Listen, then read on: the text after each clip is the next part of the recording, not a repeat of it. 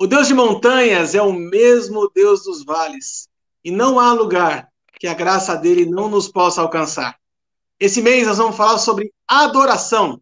Vem com a gente, logo depois da vinheta. Os Paroleiros, todas as terças, quintas e sábados, uma nova roda de conversa bíblica e simples. Vambora, que hoje é dia de parola.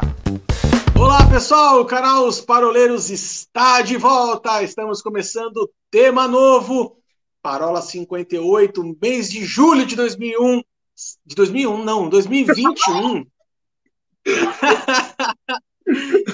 julho de 2021. Bom, pessoal, vamos começar a falar sobre que é um tempo para todas as coisas. E é tempo do Arthur ver o seu relógio, o seu calendário. Você vê? Julho de 2021, seguimos em pandemia, mas a nossa esperança continua firme e forte de que dias melhores virão. Gente, vamos falar sobre adoração esse mês, é um tema muito bacana, nós temos convidados especiais. Você que esteve conosco na parola passada de tema livre, é, eu vou dançar na chuva, a gente acabou anunciando que é, nessa parola nós teremos um convidado especial, que é o pastor Luciano Manga, ele teve um problema de saúde leve, uma indisposição, não pôde estar com a gente hoje, mas na semana que vem já está prometido Luciano Manga aqui conosco para participar desse tema que é muito bacana. Eu ia falar boa noite, mas hoje nós não estamos gravando de noite, estamos gravando de tarde. Veja que lindo sol brilhando ali na cabeça do nosso mente brilhante. Então, tudo bem com vocês? Tudo bem, Paulinho? Tudo bem, Ursinho? Ah, tudo ótimo. tudo certo, tudo joias. Como, ah, dizia, o tio, como diria o tio Nésio, joia não, pérola. Uau! Diretamente, então, aqui dos nossos estúdios home office de Presidente Prudente, São José dos Pinhais e São Paulo, capital. Vamos dar início a mais uma parola super bacana e a gente estava conversando fora do ar, uh, antes de entrar. Da, uh, o tema adoração é um tema um tanto quanto, uh, não vou dizer complexo, mas é um tema que precisa ser muito bem conceituado, muito bem delimitado. Nós fizemos há uns meses atrás uma série de parolas falando a respeito de fé, e a gente teve todo um trabalho para ter que é, desconstruir, né, desmontar um conceito muitas vezes montado errado na cabeça da maioria das pessoas, e sobre elas uh, colocar um, um, novo um novo fundamento, vamos dizer assim, um fundamento correto, biblicamente correto. E a gente entende que a adoração passa mais ou menos pelo mesmo viés, pelo mesmo caminho. Então, hoje, nessa parola 58, nós vamos estar tá, é, desmistificando, quebrando a vaca sagrada do Ilcinho a respeito de adoração e trazendo um conceito correto, biblicamente correto, porque tem muita gente que acaba confundindo a adoração simplesmente como um movimento de louvor, e adoração é muito mais do que isso. Então eu queria. É, hoje nós temos inclusive aqui um músico, né? Para quem não sabe, o nosso querido Oráculo, ele é um letrado nas notas musicais. Então, é, a gente fala assim, mas ele é batuqueiro, na verdade. Né? É, isso toca... falar, tá falando isso, o cara fica só batendo nas coisas, é músico? É, mas é assim, é. Ó, ó, é assim, a coisa é assim. Músicos, bateristas, né? Okay. Então, é, é diferente, é diferente. Cuidado Entendi. que nós vamos ser cancelados por conta disso que você falou. É, lá vem os canceladores. o nosso, então, oráculo multi-instrumentista que toca bateria, que toca tamborim, que toca campainha e sai correndo. Oráculo! Vamos falar um pouquinho de adoração? Com 120 quilos eu não toco mais campainha para sair correndo, cara. Mas já fiz, já fiz, já fiz. Adoração. É, eu acho assim, é interessante a gente começar por onde você propõe, Arthur, começar é, é, fazendo, uma, fazendo uma construção correta, né, demolindo um pensamento equivocado, errôneo ou limitador né, do que seja o assunto adoração, uh, e ampliando o nosso pensamento para aquilo que seja uma visão uh, correta, uma visão uh, conivente com a palavra de Deus, né, que concorde com a visão de adoração de palavra de Deus. Uh, tanto no Antigo quanto no Novo Testamento, nós vamos perceber a adoração como um meio uh, de aproximar pessoas de Deus. Né? E isso uh, não pode ser restringido a um determinado padrão de ações que venha a ser feito pelo ser humano, né, em referência à sua, à sua relação com o Senhor. Mas uh, por, que, por que isso, né, afinal de contas? Porque se eu tivesse restringindo, restringindo, restringindo a adoração à música, eu estaria dizendo que aqueles que não têm dotes musicais estão fora de uma cultura de adoração. Se eu estivesse restringindo a adoração a uma espécie de. a um modelo de oração, então a, isso também deixaria de fora todas as demais expressões de adoração que a gente pode encontrar. Afinal de contas, aonde que a gente. Que lugar que a gente pode dizer que a adoração está? E eu costumo partir do seguinte pressuposto: a adoração está naquilo que me aproxima de Deus e me torna mais parecido com Ele. Então, olha só, nós temos duas informações importantes aqui: aquilo que me aproxima de Deus e aquilo que me torna parecido com Ele. Tem um salmo que eu gosto muito, que, embora ele não fale diretamente ou exclusivamente de adoração, ele vai ser, para mim, um salmo-chave para eu entender adoração. Lá vem o Wilsinho mostrando a coleção nova dele de livros, né? Faz, depois, é, daqui 15 minutos, para sair na segunda, no segundo bloco, você mostra o número 2, aí daqui 45 minutos para sair no terceiro bloco, você mostra o número 3. Tá bom? E depois fica o link para você adquirir o seu exemplar. Mas voltando, voltando àquilo que é sério, porque agora eu vou botar a base bíblica nesse negócio, Arthur. Tem um salmo que eu gosto muito, que é o Salmo 115. O Salmo 115, ele abre-se da seguinte forma: Não a nós, Senhor, não a nós, mas ao teu nome da glória, por amor da tua misericórdia e da tua fidelidade. E quando termina esse salmo, lá nos últimos versículos, nos versos 17 e 18, a palavra diz assim: Os mortos não o louvam, Senhor, nem os que descem a região do silêncio. Então há um assunto de louvor. Durante todo o salmo, o louvor ele não é desenvolvido. A ideia do louvor não é desenvolvida. Mas no final diz: os mortos não o louvam, nem os que descem a região do, do, do silêncio. Nós, porém, bendiremos ao Senhor desde agora para sempre. O resto desse salmo dedica-se a quê? Dedica-se a falar dos ídolos. Né? E aí a palavra vai falar, né? Prata e ouro, lá nos versos 4, 5 até o, uh, até o 8. Uh, prata e ouro são os ídolos deles, obras das mãos de homens, tem boca não falam, tem olhos e não veem, tem ouvidos e não ouvem, tem nariz e não cheiram, suas mãos não apalpam, seu pé, seus pés não andam, sou nenhum lhe sai da garganta. Tornem-se, olha isso daqui, tornem-se semelhantes a eles os que os fazem, e tantos quantos neles confiam. O que a palavra está comunicando para mim aqui? Uh, que existe uma dimensão de adoração, existe uma dimensão de fé, vamos começar pela fé. Existe uma dimensão de fé, que é uma dimensão de fé mentirosa, perigosa. E é essa dimensão de fé destes versículos que nós lemos. E a palavra ela vai falar que essa dimensão de fé vai levar estas pessoas que confiam nestes deuses das dimensões de fé perigosas a adorá-los. Mas a palavra vai falar qual é o resultado dessa adoração. O salmista ele diz: vai se tornar semelhantes a eles, aqueles que os adoram. O que, que isso, por um sentido inverso, comunica para mim? Que eu me torno semelhante ao Senhor quando eu adoro o Senhor. Né?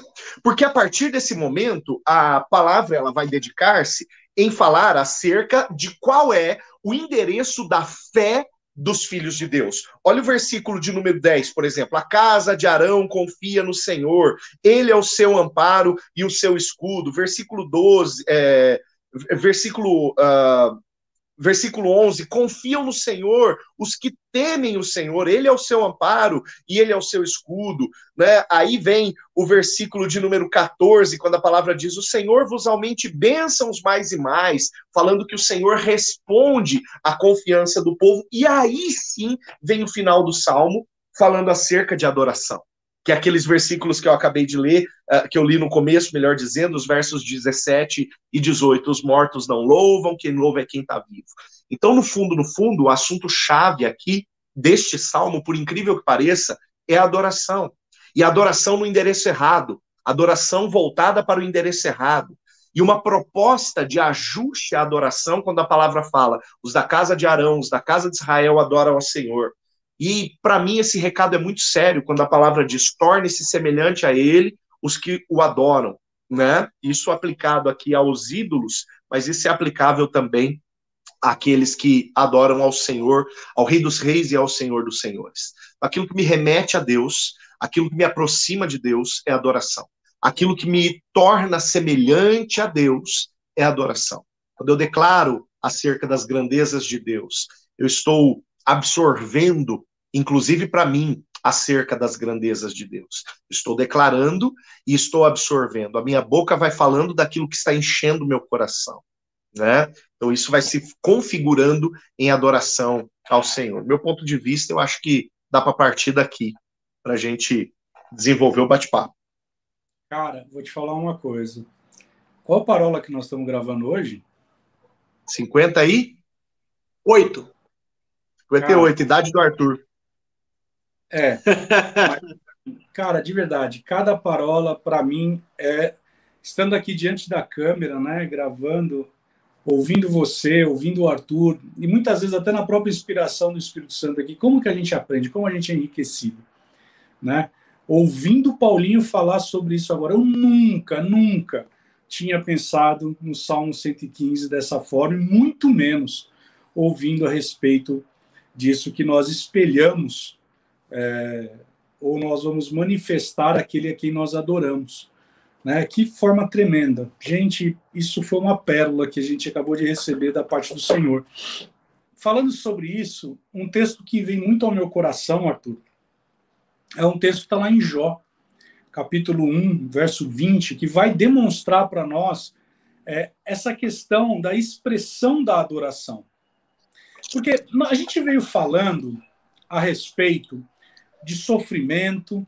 Nós falamos sobre a questão de como que Deus ele opera no meio do sofrimento. E agora nós vamos falar sobre adoração. E quando nós vamos falar sobre adoração e depois dessa riqueza que o Paulinho falou, eu acho que a maior expressão do que a gente pode manifestar aqui é o que está em Jó, capítulo 1, verso 20. Porque ele vai falar assim: então Jó se levantou, rasgou o seu manto, rapou a cabeça, lançou-se por terra e adorou. Veja, o Paulinho ele falou algo sobre a questão daquilo que nós adoramos, a gente vai absorver aquilo como uma característica nossa, independente da situação.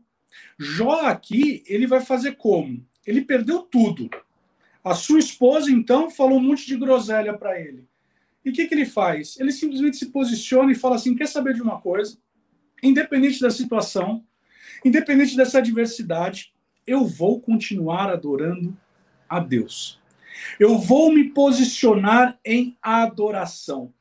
E o Paulinho, ele, eu pensei que ele ia olhar para esse texto do Salmo 115 e ia falar sobre isso, mas quando você lê, ele vai falar o seguinte: que a adoração, esse exercício de fé, onde você coloca, se coloca numa posição de reverência, onde você se coloca numa posição onde você reconhece o senhorio nas nossas vidas, ele fala exatamente no verso 13 que ele abençoa os que temem, tanto pequenos como grandes. No verso 14, o Senhor vos aumente bênçãos, mais e mais sobre vós e sobre os vossos filhos.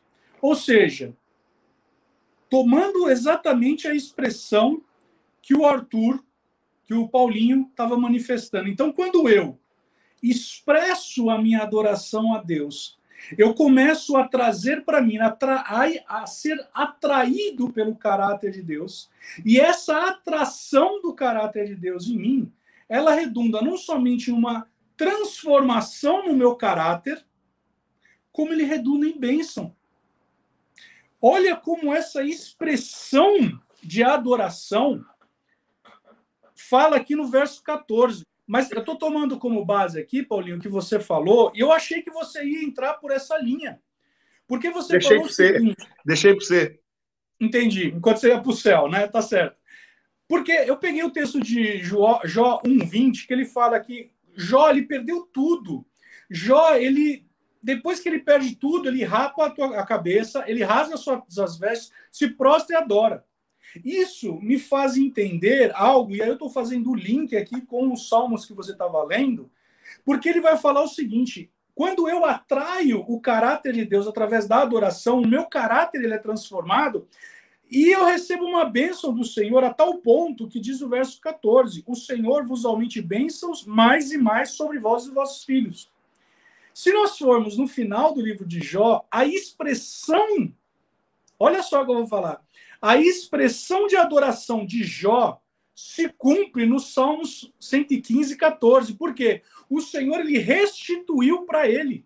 Ou seja, aquilo que Paulo fala, para nós vivermos uma vida de gratidão. Né? Em tudo dai graças. Não importa o que você esteja passando.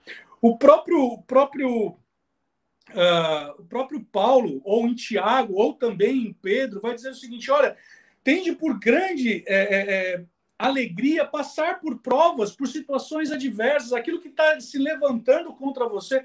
Ei, se aquiete. Isso é uma expressão de adoração. Ou seja, a adoração não, não simplesmente se, se resume de nós levantarmos as nossas mãos santas, de nós adorarmos, mas é nós reconhecermos a Deus. O seu caráter manifesto, independente da situação. Paulo, eu acho que ele sabia o que ele estava falando. Mas já que você estava lá e voltou agora, Paulinho, o que, que você acha a respeito disso?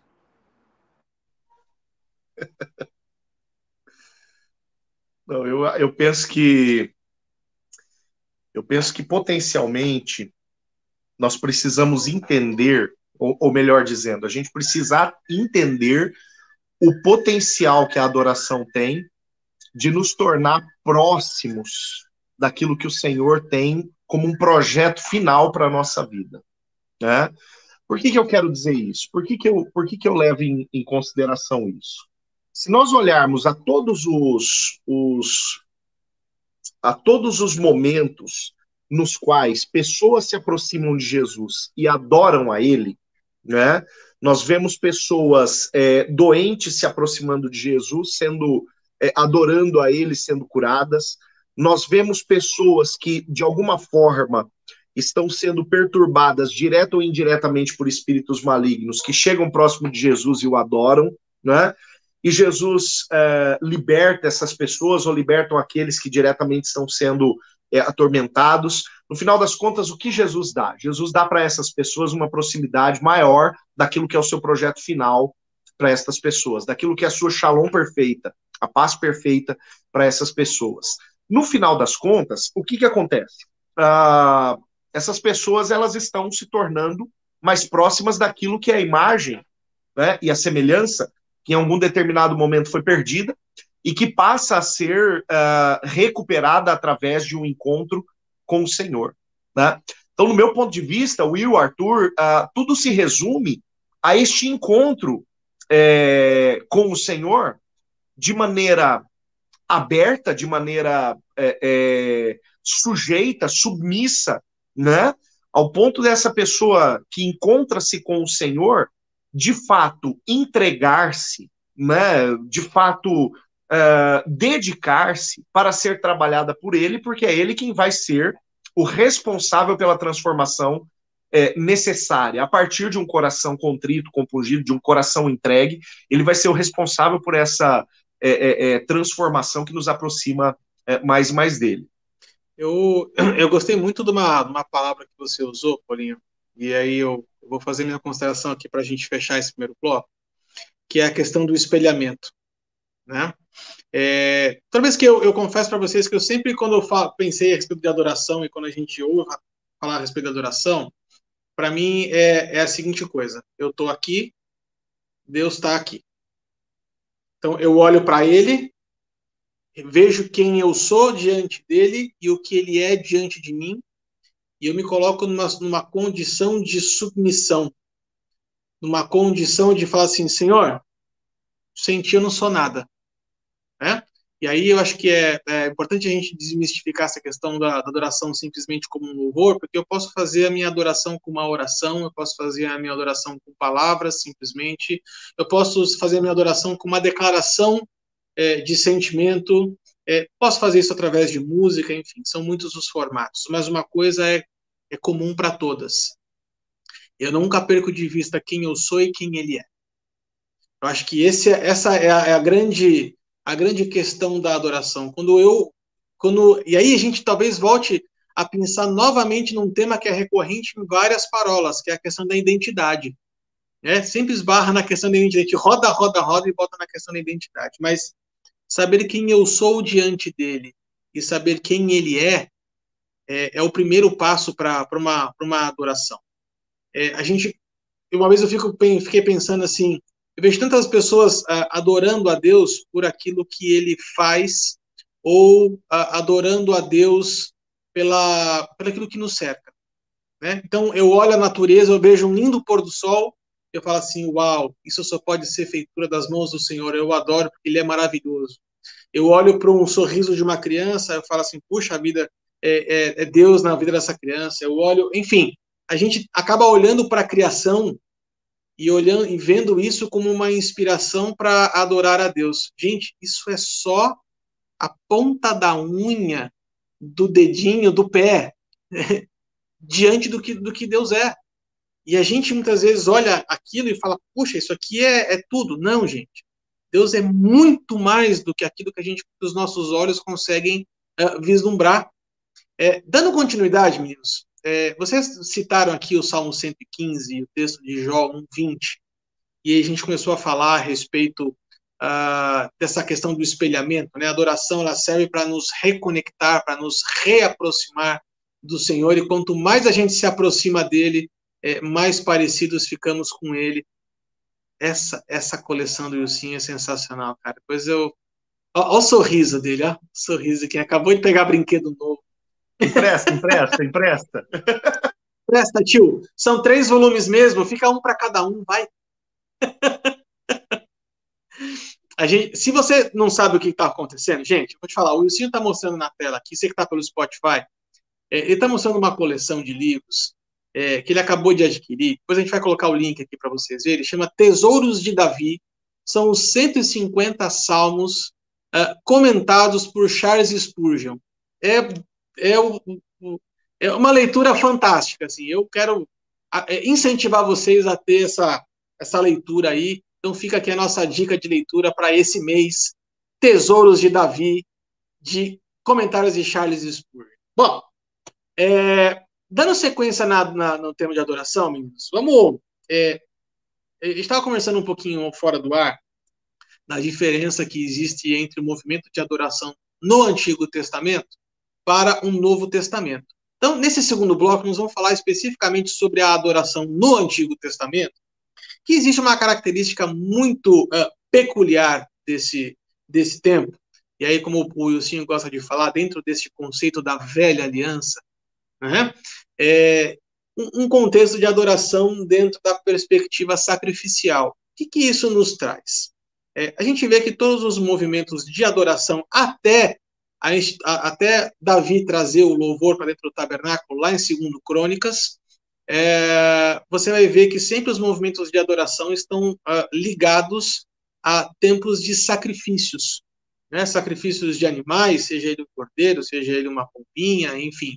É, a gente sabe, a gente sabe que para cada contexto de pecado existia um animal que era, era sacrificado, mas uh, todos eles tinham a mesma característica. Né? Eles não podiam ter defeito, eles não podiam ter mancha, né? Eles tinham que ser em perfeitas condições. A nossa adoração, ela também tem que subir de forma perfeita. É, o que, que vocês, que, como é que vocês imaginam essa questão do movimento da adoração é, dentro do sacrifício do Antigo Testamento? Então eu, eu, eu não vou tocar em Abraão, tá? Embora embora eu já tivesse com a Bíblia aberta aqui em Gênesis 22, eu não vou tocar em Abraão e eu vou eu vou recorrer a um, a um profeta, eu vou recorrer a Oséias. Quando a gente recorre ao profeta é bom, né? Sem profecia o povo se corrompe. Mas Oséias, Oséias para mim, ele deixa algumas coisas um tanto quanto um tanto quanto claras é, nessa questão da, da adoração. E depois eu vou deixar a, a, a bola redonda de, de Abraão para vocês, e aí eu só, só faço os, os comentários de quem está dentro do campo. Uh, mas, por exemplo, uh, no livro de, de, de Oséias, assim como no livro dos profetas contemporâneos a Oséias, a gente tem uma denúncia bastante severa ao a falta de zelo do povo de Deus com a adoração, né? Se a gente for ver os profetas pré-exílicos, os que estão próximos do exílio da Babilônia, século século sétimo antes de Cristo, é, nós vamos ver os alertas, as advertências de Deus, e quanto mais para trás, se a gente voltar na contagem, século VIII, século IX, é, quanto mais para trás esses alertas eles começam a acontecer, mas quanto mais próximos ali do, do século VI, quando efetivamente acontece o exílio babilônico, mais próximo do século VI, mais intensa é essa, essa denúncia acerca da falta de zelo é, para com a adoração.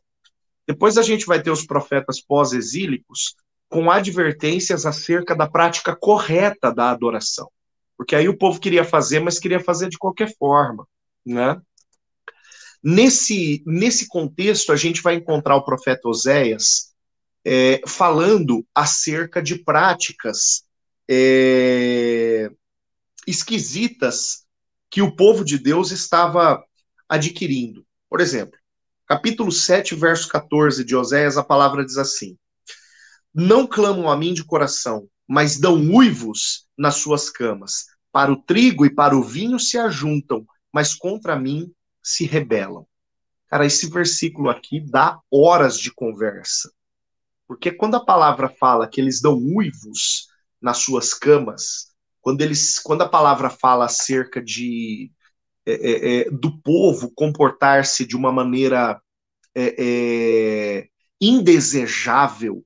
Né? Esses uivos aqui, a mesma palavra a gente vai encontrar lá nos primeiros capítulos de Isaías. Isaías é um pré-exílico, e a gente vai encontrar nos capítulos de Isaías é, essa, essa, essa mesma afirmação, agora voltada para o culto, do povo dando uivos diante de Deus, dizendo: olha, os seus cânticos, as suas festas sobem para mim como uivos, né? sobem para mim de forma desagradável. Deus está falando acerca de uma adoração desagradável. Deus está falando acerca de uma oração desagradável. Deus está falando acerca de um lugar secreto, as suas camas, desagradável. Né? E mais do que isso, o texto fala de um ajuntamento desagradável. Então, adoração pessoal desagradável a adoração pública para o trigo e para o vinho se ajuntam.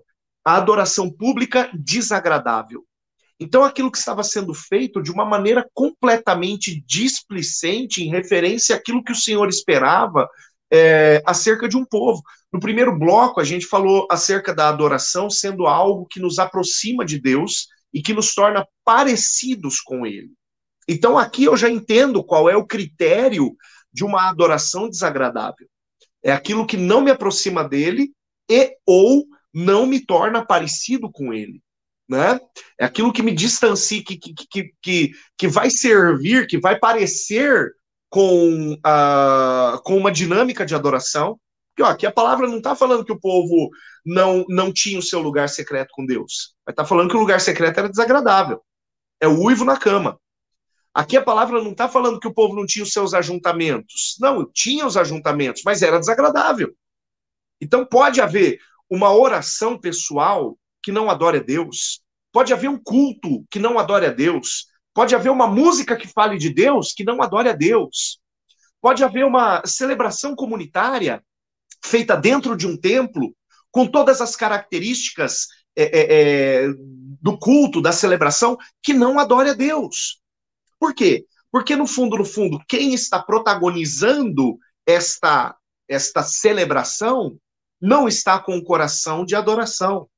Aí eu remeto a, um, a uma outra passagem, lá em Êxodo, capítulo de número 32, se não me engano, quando a palavra vai falar acerca do bezerro de ouro. Gente, sejamos francos.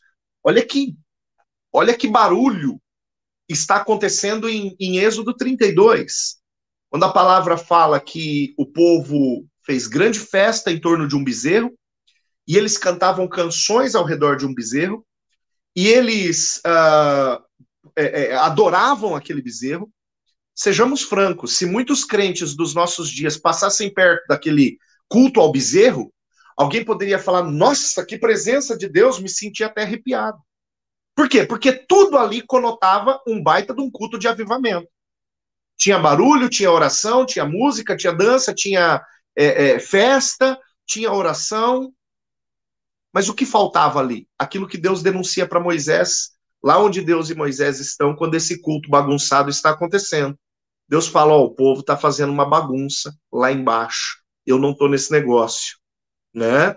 Deus estava no monte com Moisés, lá embaixo ele não poderia estar. Tá. Vamos usar essa metáfora. A gente sabe que Deus é onipresente, mas vamos usar essa metáfora.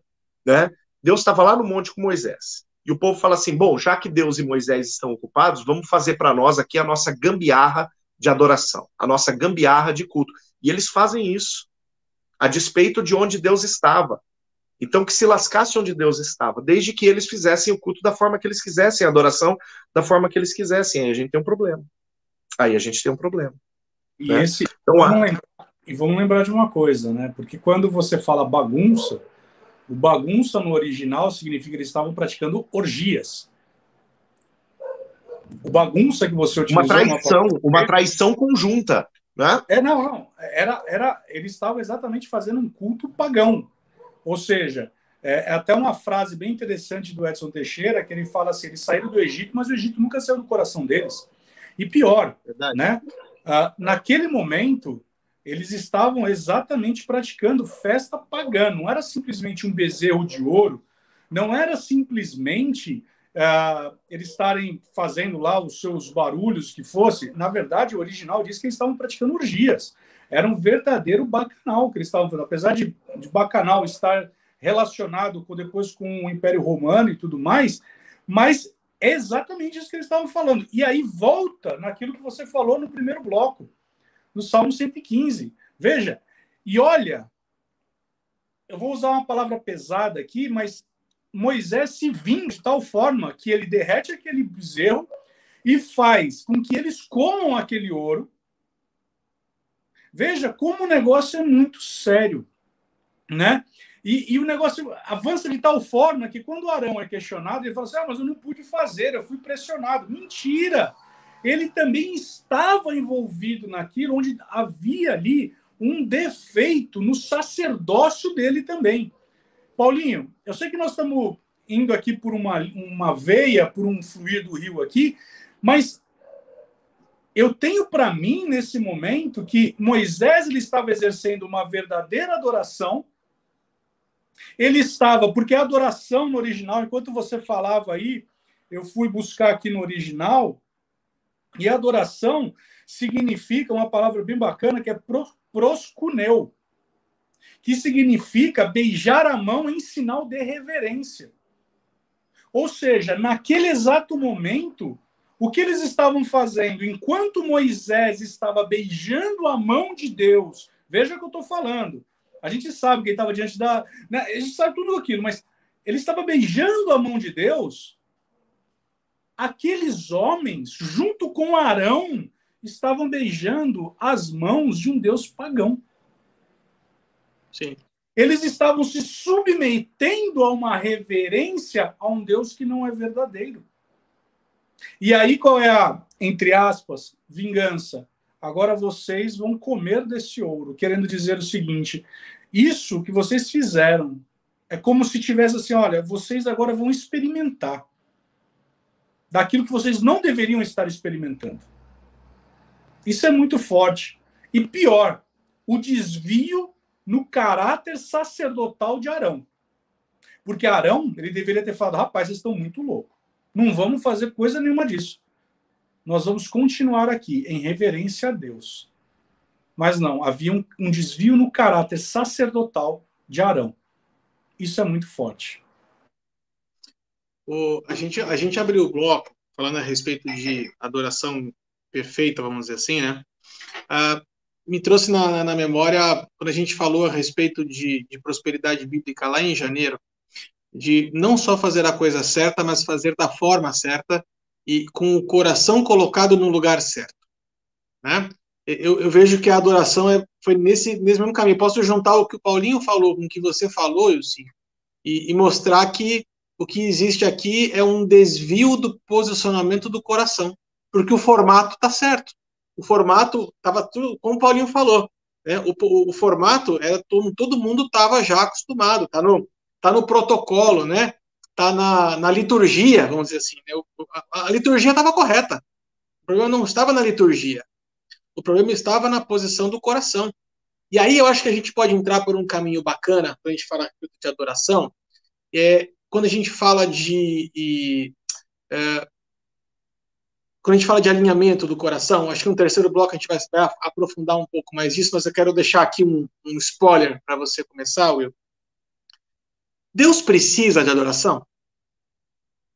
Deus criou a adoração porque ele é egocêntrico, ele é, ele precisa, ela tem a autoestima lá embaixo, então ele precisa que a, que a gente aqui uh, nós fiquemos o tempo inteiro exaltando, levantando o nome dele, proclamando as suas maravilhas e os seus feitos, porque afinal de contas ele gosta de um confete. É, eu sei que a gente alinhou aqui de falar sobre esse texto no terceiro bloco, mas você está me antecipando essa discussão porque quando você faz essa pergunta, na verdade a tua pergunta é: Deus gosta de ser bajulado? É isso. É isso. Né? É isso. No final do dia, a pergunta é: Deus gosta de ser bajulado? E esse é um problema, porque a bajulação, e aí em João capítulo 4, a partir do verso 22, ele fala assim: Vós adorais os que não conheceis. Nós adoramos o que conhecemos, porque a salvação vem dos judeus. Verso 23. Mas vem a hora e chegou em que os verdadeiros adoradores adorarão o Pai em espírito e em verdade, porque são esses que o Pai procura para seus adoradores. Ou seja, na verdade, Deus ele não quer bajulação. O que, que é a bajulação? É, o exemplo que eu vou dar no ambiente corporativo, no ambiente de uma empresa. Imagina que o Arthur é meu chefe. Arthur, saúde, caso você espirre. Arthur, como foi o seu final de semana? Nossa, eu estava preocupado com você. Sabe, não é naquela conotação de, de fato, exercer um amor, uma preocupação, uma reverência, o de beijar a mão no sentido de piedade, que piedade no original significa reverência. A gente utiliza a palavra no português de forma errada, como piedade, como se fosse. Oh! Mas não é isso. Piedade é reverência. O que Deus ele busca, isso é importante, ele busca a reverência. E aí é que mora toda a diferença. Porque a adoração, e nós vamos falar isso oportunamente, ela vai se pautar na reverência. E a reverência, ela diz respeito ao alinhamento do coração.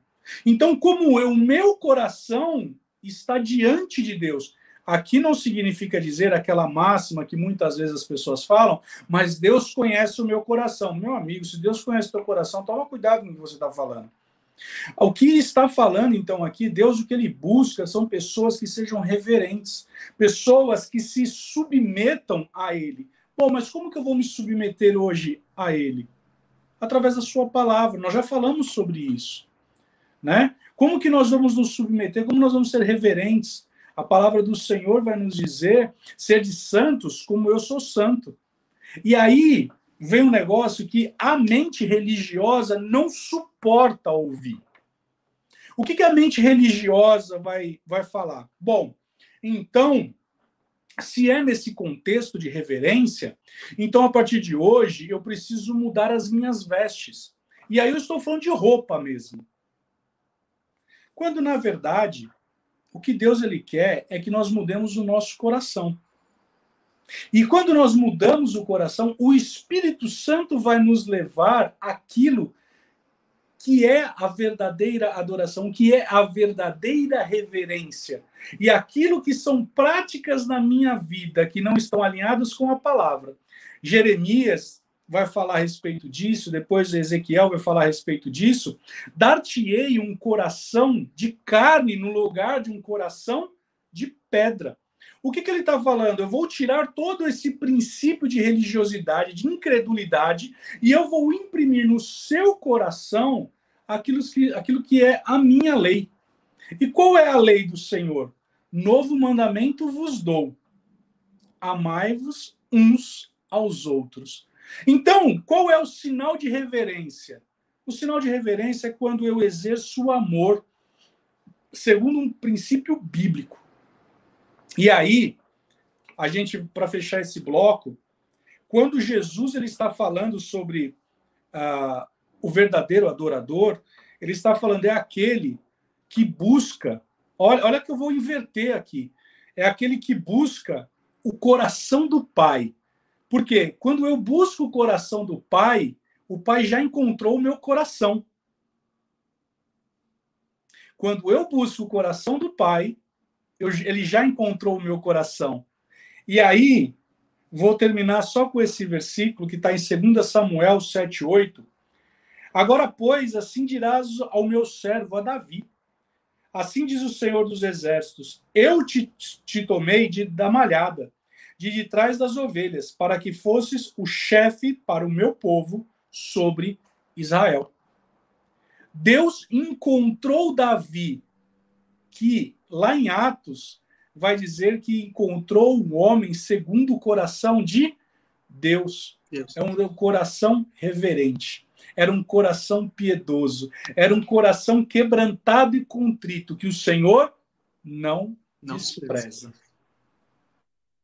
Amém. É, acho que como resposta para essa pergunta é, é assim, é, Deus ele precisa de adoração? Deus procura adoração? Não ele procura adoradores. Né? O foco do amor dele sempre esteve nas pessoas. Nós somos o, o alvo, o foco do amor dele. Então, a adoração eu entendo que é um, um lugar é, de proteção do nosso coração. Quando nós nos colocamos nessa condição de um coração piedoso, que você disse, né? E eu diria até mais, é né? um coração sincero, como diz lá a primeira Crônicas 29, diz que se agrada da sinceridade do coração é, é um lugar de proteção. É um lugar onde nós não vamos deixar com que nosso coração seja preenchido com outras coisas que não seja Deus. Né? Quando você enquanto... fala a respeito de pode falar. Não, enquanto você estava falando isso, me veio algo no, no coração sobre a palavra bajulação. Barnabé vendeu tudo, colocou aos pés dos apóstolos. Perfeita adoração. Ananias e Safira, opa, vou bajular a Deus. Quem sabe ali eu vou trazer o foco para mim. A bajulação traz o foco para mim. A adoração traz o foco para Deus, para Jesus. E aí, para a gente fazer aqui uma base bíblica, né, como o Ilcinho gosta tanto de falar assim, é, nós vamos trazer aqui o texto de João 4, que é uma passagem bastante conhecida, que é a passagem de Jesus com a mulher samaritana lá junto ao poço.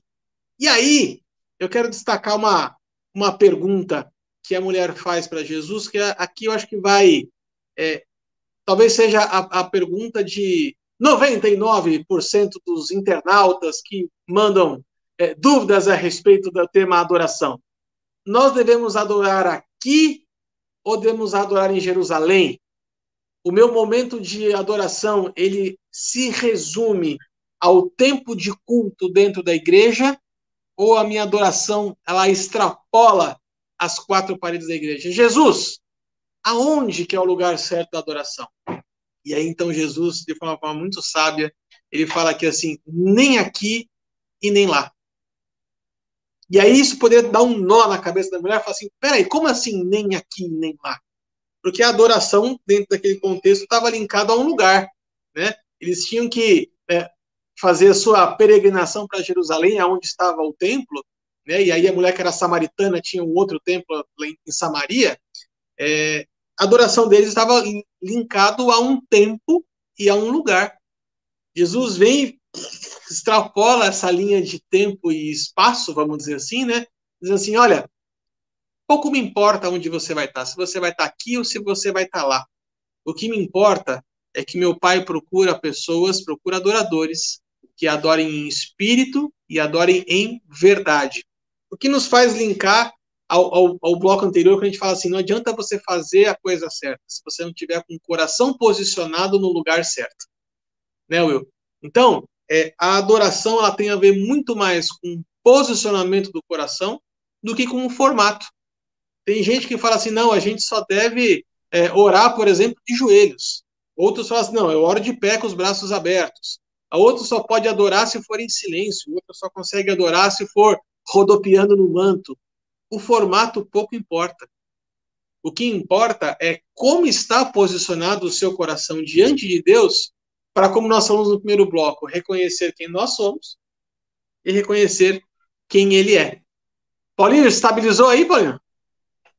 Estabilizou. Internet, hora, problema na, hora, internet. Na hora que você falou aí de ficar rodando aqui, eu falei, rapaz, olha, nós já entramos no manto aqui. Porque a gente já mudou a câmera aqui umas três vezes aqui, ó. Eu já tava ficando, já tá meio. Oh, oh, aleluia! Só que assim, Arthur, você, você colocou algo aí que eu acho que é importante a gente colocar e até fazer uma, uma ponte com a nossa fala acerca do Antigo Testamento, né? A adoração ela acontece onde? Ela acontece na igreja, ela acontece na célula, ela acontece só no ambiente que eu classifico como sagrado, né? afinal de contas, o que é um lugar é, de adoração? Né? Qual é o lugar da adoração? Quando a gente estava falando sobre o Antigo Testamento, uh, eu trouxe um texto de Oséias, capítulo 7, versículo 8, que fala da cama e da congregação, né? Oséias, capítulo 7, versículo 14, aliás, que fala da cama e da congregação. Adoração pessoal, né? E a adoração comunitária. É... No Novo Testamento, a dinâmica de adoração, o endereço da adoração, ele não muda, né? O próprio Senhor Jesus, ele diz o seguinte, olha, nós definimos lá atrás também, no primeiro bloco, que a adoração é algo que me aproxima de Deus, né? Que me aproxima do Senhor. Pois bem, Jesus disse, se tiver gente reunida em meu nome, lá eu estarei. Jesus disse, se você se dobrar no secreto, eu vou te ouvir, o Pai vai te ouvir e vai te recompensar. Né? Então, a, a nossa percepção acerca de adoração, ela precisa estar vinculada àquilo que a palavra fala acerca da presença né, do Pai e da revelação do caráter do Pai. Uma vez que a adoração me aproxima dele e revela o caráter dele para mim, para que eu possa tornar-me parecido com ele. Né? Então, uh, de uma maneira bastante uh, certeira, Jesus diz para essa mulher aqui em João 4: olha, é, a questão não é geográfica, a questão não é o local, né? Porque vocês têm uma visão acerca de local, os judeus de Jerusalém têm outra visão acerca de local, mas o que o Pai está procurando são corações dispostos a adorá-lo, né? O que o Pai está procurando não é o endereço do culto, mas quem está prestando culto. Tem uma frase que eu falo muito é, na abertura dos cultos é, para o nosso pessoal aqui, para a igreja que eu pastoreio. Eu costumo dizer o seguinte: não se esqueça que Deus não veio, Deus não está presente para receber um culto. Deus está presente para receber centenas de cultos. Né? O meu culto pessoal, que é diferente do seu culto pessoal, que é diferente do culto pessoal da sua esposa, que é diferente do culto pessoal do seu filho. Deus está presente para receber centenas de celebrações, centenas de, manifesta eh, de manifestações de adoração. Né? Justamente por quê? Porque ele não está procurando o endereço da adoração, o endereço do culto, o lugar do culto. Deus está procurando o coração contrito e compungido que verdadeiramente o adora, e a palavra diz, nós já lembramos desse salmo, esse coração ele não rejeita. Olha, enquanto você falava aí, algo interessante veio ao meu coração aqui, que é assim, quando nós, você falou sobre o Velho Testamento, né? E no Velho Testamento, de fato, a gente vê o sacrifício, então era levado um animal, o animal ele era sacrificado, ele era morto, e ali o sangue derramado, e faziam aquele churrasco maravilhoso tal. E aí as coisas iam. No Novo Testamento, isso não muda. E aí a mente religiosa faz, como assim não muda? Eu vou para a igreja, só vejo o louvor tocando e tal, tal, tal, tal. Na verdade, Paulo ele vai falar assim, Romanos capítulo 12, verso 1, Rogo-vos, pois, irmãos, pela misericórdia de Deus, que apresenteis o vosso corpo como sacrifício vivo, santo e agradável a Deus, que é o vosso culto racional. Isso me faz entender algumas coisas. Primeiro, eu tenho que apresentar o, meu corpo como um sacrifício vivo. O segundo, ele tem que ser santo. E terceiro, ele tem que ser agradável. Ô Will, só um parêntese, só um parêntese. Eu gosto muito desse texto, que eu costumo dizer o seguinte: no Antigo Testamento, Deus se alegrava com sacrifício de bicho morto. Né? No Novo Testamento, Deus quer sacrifício de crente vivo. Exatamente. E é isso, e é, esse era o ponto que eu ia tocar.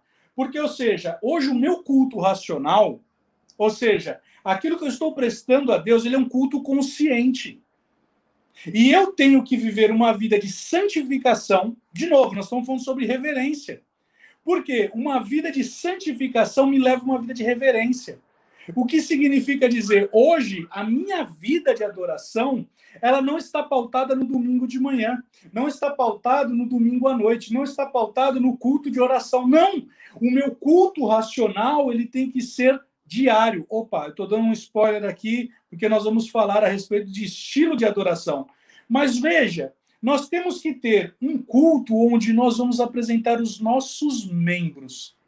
O próprio apóstolo Paulo, ele vai falar para nós não emprestarmos os nossos membros, as nossas mãos, para aquilo que é iníquo, para aquilo que é ímpio. E olha, o que, que fala Paulo quando ele escreve a Timóteo? Quero, portanto, que os varões orem em todo lugar, levantando mãos santas, sem ira e sem animosidade. Ou seja, a minha adoração no dia de hoje, ela é pautada na reverência, na santificação. Sabe? É, vou falar algo que está pulsando no meu coração aqui, que é assim: uma mente religiosa olha para uma pessoa cheia de tatuagem, piercing, e ela vai virar e falar assim: rapaz, você tem que parar com esses negócios, sabe? Nós não estamos pregando aqui que você pode fazer tatuagem, não é isso. Mas eu quero virar para você e falar o seguinte, sabe? Deus, de fato e de verdade, ele selecionou e ele escolheu um homem chamado Davi segundo o coração dele. Porque a palavra do Senhor vai dizer que ele fazia a vontade do Pai. E Jesus mesmo explica o que é a vontade do Pai: é cumprir a palavra de Deus. Então veja, hoje muitas vezes nós estamos tipificando, olhamos para um homem, olhamos para uma mulher segundo aquilo que os nossos olhos veem. E sabe de uma coisa? talvez aquilo que os nossos olhos estão vendo é apenas uma distração, porque nós não estamos vendo de fato, de verdade, o coração desse homem, nós não estamos vendo a reverência no coração dessa mulher, e nós estamos julgando pela aparência, quando na verdade existe ali um propósito de santificação, aquele coração sendo completamente um imã de Deus para aquela vida. Sabe? É, o sacrifício de hoje que nós temos é um sacrifício de santificação. E não é à toa que em Hebreus vai dizer que Jesus ele aprendeu por meio da obediência. Olha, sabe, quando nós obedecemos a palavra, que é a vontade de Deus, não porque ali eu tenho que cumprir como um preceito litúrgico, mas porque eu quero agradar a Deus e quero atrair o coração de Deus para mim. Gente, a palavra do Senhor vai dizer que ele me atraiu antes mesmo de qualquer coisa e ele me amou com amor que não se pode medir. Então, que tal hoje nós passarmos a manifestar esse nível de reverência a Ele, beijando a sua mão com piedade? Isso sim é uma verdadeira adoração no dia de hoje. Nossa oração ela deve, deve ser para que a gente olhe as pessoas com o mesmo olhar de Deus, né?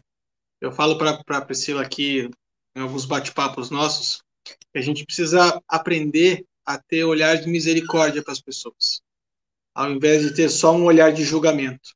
Né? Cada pessoa é uma história, cada pessoa traz consigo marcas que só ela sabe. Né? É, e eu acho que a gente tem que ter esse olhar de misericórdia, assim. Da mesma forma que Deus olha o nosso coração e tem misericórdia. Porque nós também somos falhos e, e não é pouco. É, é, aquilo que você falou, né? Deus conhece o nosso coração. Meu Deus do céu, tô lascado. Porque meu coração está longe de ser um coração 100% puro. Né? É, cada um sabe das suas lutas, cada um sabe das suas dores.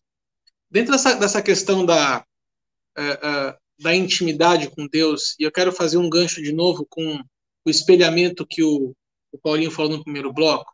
Quando você estava falando, me veio uma, uma história que eu escutei num, num sermão há muitos anos atrás, de um pastor que dizia a seguinte coisa: Existem dois tipos de pessoas que sobem ao monte. Toda pessoa, ela sobe ao monte com o desejo de se comparar com alguma coisa. O ser humano é assim. A gente se compara o tempo inteiro. Se compara com o propósito das outras pessoas, a gente compara com as vitórias das outras pessoas, a gente compara com o que Deus faz na vida de outras pessoas, a gente compara as nossas experiências com as experiências de outras pessoas. Fato é que o ser humano está sempre se comparando a alguém. Dois tipos de pessoas sobem ao monte: aquele que sobe no topo do monte, se compara com Deus vê quem ele é e fala assim: puxa vida, eu preciso melhorar e muito. Então ele desce do monte e ele provoca uma transformação na vida dele e uma transformação na vida de outras pessoas, porque ele reconhece quem ele é e quem Deus é. Existe um segundo tipo de pessoas que sobem ao monte e ao invés de se comparar com Deus, ele se compara com a pessoa que está do lado dele. Lembra da oração do publicano? Né? Ao invés de você se comparar, se você se espelhar em Deus, você se espelha na pessoa que está do seu lado. E aí você olha para a pessoa do lado e fala assim: eu sou mais santo que ela. A minha oração é melhor do que a dela. O meu louvor sobe aos céus muito mais rápido que o dela. Mas vamos lembrar uma coisa. Vai... Isso que você está falando do publicano, o publicano ele se louva. Porque ele fala assim, porque eu. Ele se louva. E é aquilo Sim. que o Paulinho falou, ou foi você que falou, que muitas vezes, foi o Paulinho, quando fala que muitas vezes eu posso estar num momento de, oração, de, de, de adoração, onde aquilo que eu estou cantando, reunido, não tem nada a ver com Cristo sempre. Ao passo, que, ao passo que o outro que estava orando, ele fala assim: Eu sou um pobre pecador, eu não sei o que fazer, e ele se prostra. Ou seja, enquanto aquele estava falando, porque eu, e ele se louva, aquele outro, ele presta um quebrantamento. E um, que, um coração quebrantado e contrito o Senhor não despreza. Só um parênteses, só, um parênteses só um parênteses antes do Arthur concluir a ideia. Eu acho que essa ideia toda é, do publicano uh, e, do, e, do, e do fariseu, fariseu, ela vai ela vai apontar para a gente aquele pensamento de João Batista, registrado em João 3,30, né, o que eu diminua para que ele cresça. Né? não existe. Não, e aí volta lá no Salmo 115, também no primeiro versículo, quando o salmista diz: Não a nós, não a nós, mas ao Senhor seja dada a glória. É, não existe louvor ao Senhor onde o homem é louvado. Não existe adoração ao Senhor onde a adoração é destinada ao homem. Né? Fecha o parênteses e deixa o Arthur. É, você, você falou exatamente o que eu ia falar, mas é isso aí tá? É, a gente tira o foco, e e o Sim pensou isso no segundo bloco, né? A adoração verdadeira é aquela que coloca o foco em Deus, não o foco no homem. E aí eu quero fazer um desafio para você que está acompanhando a gente, para a gente encerrar aqui essa parola. É, medite sobre a sua vida de adoração. Quem tem sido o centro? Deus ou você e as suas necessidades? Você está aqui para servi-lo ou você está usando Deus para te servir nos seus desejos? é, a adoração verdadeira é aquela que coloca Deus no centro, não você e as suas necessidades. Que vocês querem falar mais alguma coisinha? Senão eu vou encerrar, gente. É, o Wilson ele trouxe a definição de adoração no Novo Testamento, em grego. É, eu me lembro da definição de adoração no Antigo Testamento, no hebraico. Ela é cativa a duas palavras Êxodo capítulo 20, verso 5, né? Só a Deus adorarás e só a ele prestarás culto. O adorarás ali é a palavra chacha. Chacha quer dizer dobrar-se, prostrar-se, humilhar-se. O prestar culto é a palavra dabá. Dabá significa é, submeter-se, né? O dobrar-se de maneira submissa, dobrar-se de maneira é, entregue. Adoração ela vai me levar a essa posição. Se não me levar a essa posição, tem algum erra alguma coisa errada com a minha, com a minha adoração. Enquanto o Paulinho falava, eu fui pegar o texto de Êxodo e a palavra kabad, que é honra ao teu pai, ele também se aplica a Deus. Então, ou seja, olha como é muito mais profundo essa questão da adoração. Como essa questão de você se prostrar, de você se exercer uma posição de reverência, como é o divisor de águas para que se cumpra Salmo 115, como nós falamos. Tenho para mim que a veia que nós, o rio que nós navegamos nesse dia, nessa parola, ela veio trazer para nós um nível de consciência onde não importa onde você esteja, você tem que viver uma vida de reverência, adoração, santificação, porque sem ela você não verá Deus. Amém. Amém. Que a nossa oração, que a nossa adoração possa re repetir a seguinte expressão: seja o centro, seja tudo em meu coração. Que bom que você ficou conosco até o final dessa Parola 58, essa primeira do tema adoração. Gente, tem mais três parolas pela frente, tem muita coisa ainda para a gente discutir, para a gente conversar. Semana que vem, então, o pastor Luciano Manga falando a respeito de adoração comunitária. Eu, se eu fosse você, eu não perdia. Até e semana que vem, se Deus e quiser. nem o pastor Manga, hein?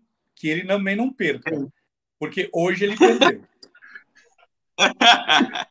Tchau, gente. Um abraço, gente. Até a próxima.